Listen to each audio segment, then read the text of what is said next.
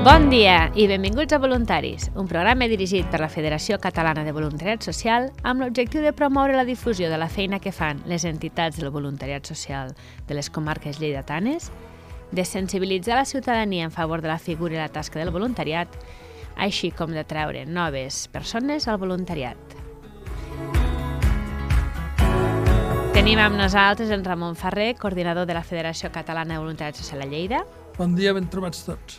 I l'entitat social que ens acompanya és el Banc dels Aliments i per fer-ho comptem amb la seva directora, la Teresa Ferrer, Hola, bon dia. i la Mireia Castells, que és membre del patronat i voluntari del Banc dels Aliments. Hola, bon dia. Avui ens pertoca centrar-nos en una de les fites solidàries del calendari català, gairebé com el calendari d'Advent, ara toca el calendari de fites solidaris, i n'hi ha una de- d'essencial, que té un grandíssim impacte, a la, a la, sobretot en la societat nostra per les persones més desfavorides, que a vegades pateixen per tenir el necessari per complir amb el deure de tenir eh, i el dret de tenir l'aliment que un necessita. Eh, comença aquest divendres 24 el gran recapte del Banc dels Aliments.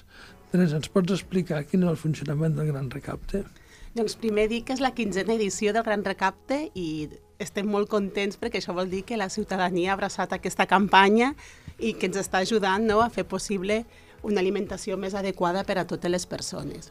Tal com diu el Ramon, el- aquest divendres i aquest dissabte és, és el Gran Recapte i hi ha dues formes de funcionar. Cada cadena de supermercat ha triat amb quina forma participa. Llavors, la persona que vagi a un supermercat en alguns llocs trobarà voluntaris i es podrà fer donació física o donació econòmica i en altres llocs només donació econòmica. Això anirà 24 i 25, és on hi haurà els voluntaris. Després, fins al 30, les cadenes de supermercat allarguen i hi ha la possibilitat de fer donatius econòmics. I després nosaltres, com a Banc d'Aliments, la Federació de tot Catalunya, hem obert una pàgina web que és www.granrecapte.com on la gent també pot fer donatius a través de Bizum o a través de transferència.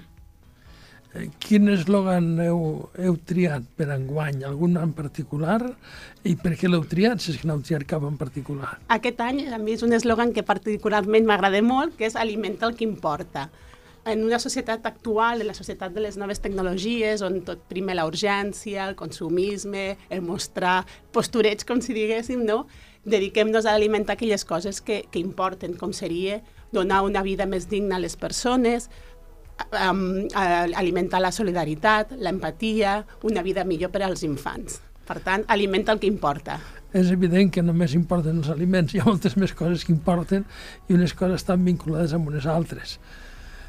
Eh, jo crec que és el moment de que una persona voluntària eh, ens digui la seva. Mireia, per què t'has apuntat a ser voluntària del Gran Recapte? Mm, Bé, com ja veu dit, eh, jo estic també dins del patronat i també sóc voluntària del Banc dels Aliments i jo cada any participo. És com la meva... No? Ja ho tinc apuntat a l'agenda, cada any ja sé que als voltants del novembre jo s- participo. Eh, bueno, és un, és un tema d'actitud. No? A mi m'agrada poder col·laborar amb aquesta campanya perquè penso que al final eh, podem aportar i ajudar no? amb aquelles persones que puntualment, no? perquè com a voluntària sí que eh, ens trobem que hi ha persones que en un moment donat necessiten aquest suport i aquesta ajuda, però eh, al cap d'un temps aquesta ajuda ja no, no la necessiten, no? Llavors una mica és, m'he apuntat doncs per això, per ajudar, per acompanyar amb aquelles persones que en, aquest, que en un moment puntual necessiten aquesta ajuda. Quines són les vostres tasques? Què feu co- concretament als supermercats? Mhm.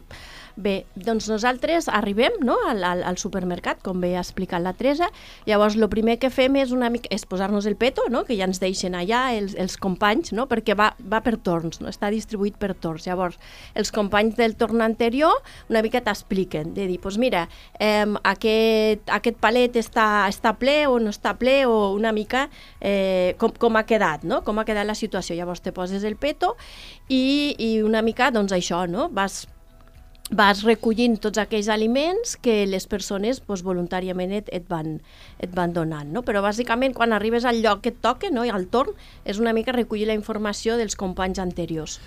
Orienteu a les persones que venen per quins aliments convé més, quins convé menys, Sí. i quins convé més, per cert, ja, Sí. ja que en parlem. Sí, sí.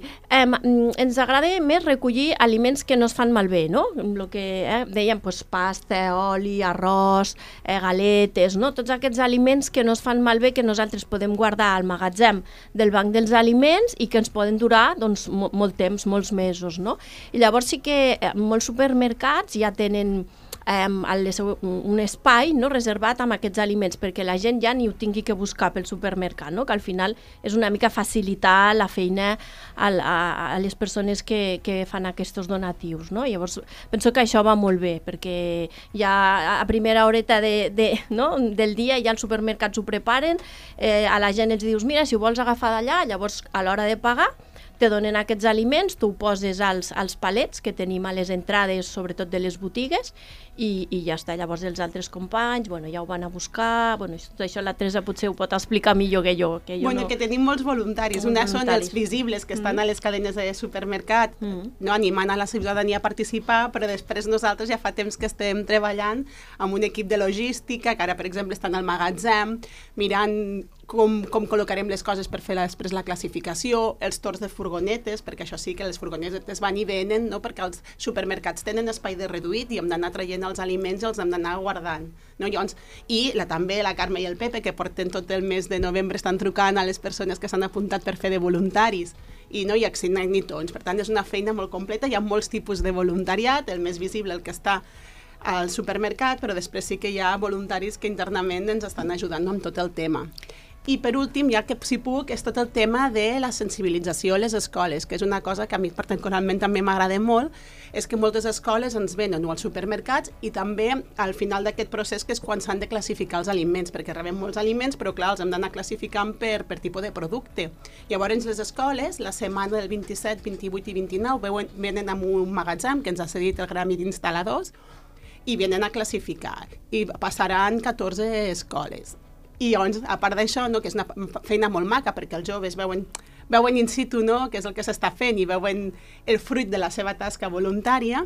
A part, hi ha hagut voluntaris que són mestres jubilats del Banc dels Aliments que han anat a les escoles i els han explicat la importància de, de l'alimentació, amb la pobresa, amb tot el que representa el malbaratament alimentari. Per tant, han fet una, una tasca de sensibilització ja des de, des de ben joves cada cop és més evident que, que no és només estocar i repartir aliments, sinó eh, el, el, el, de fons el que es fa és una acció de transformació social fonamental en tota l'acció del voluntariat.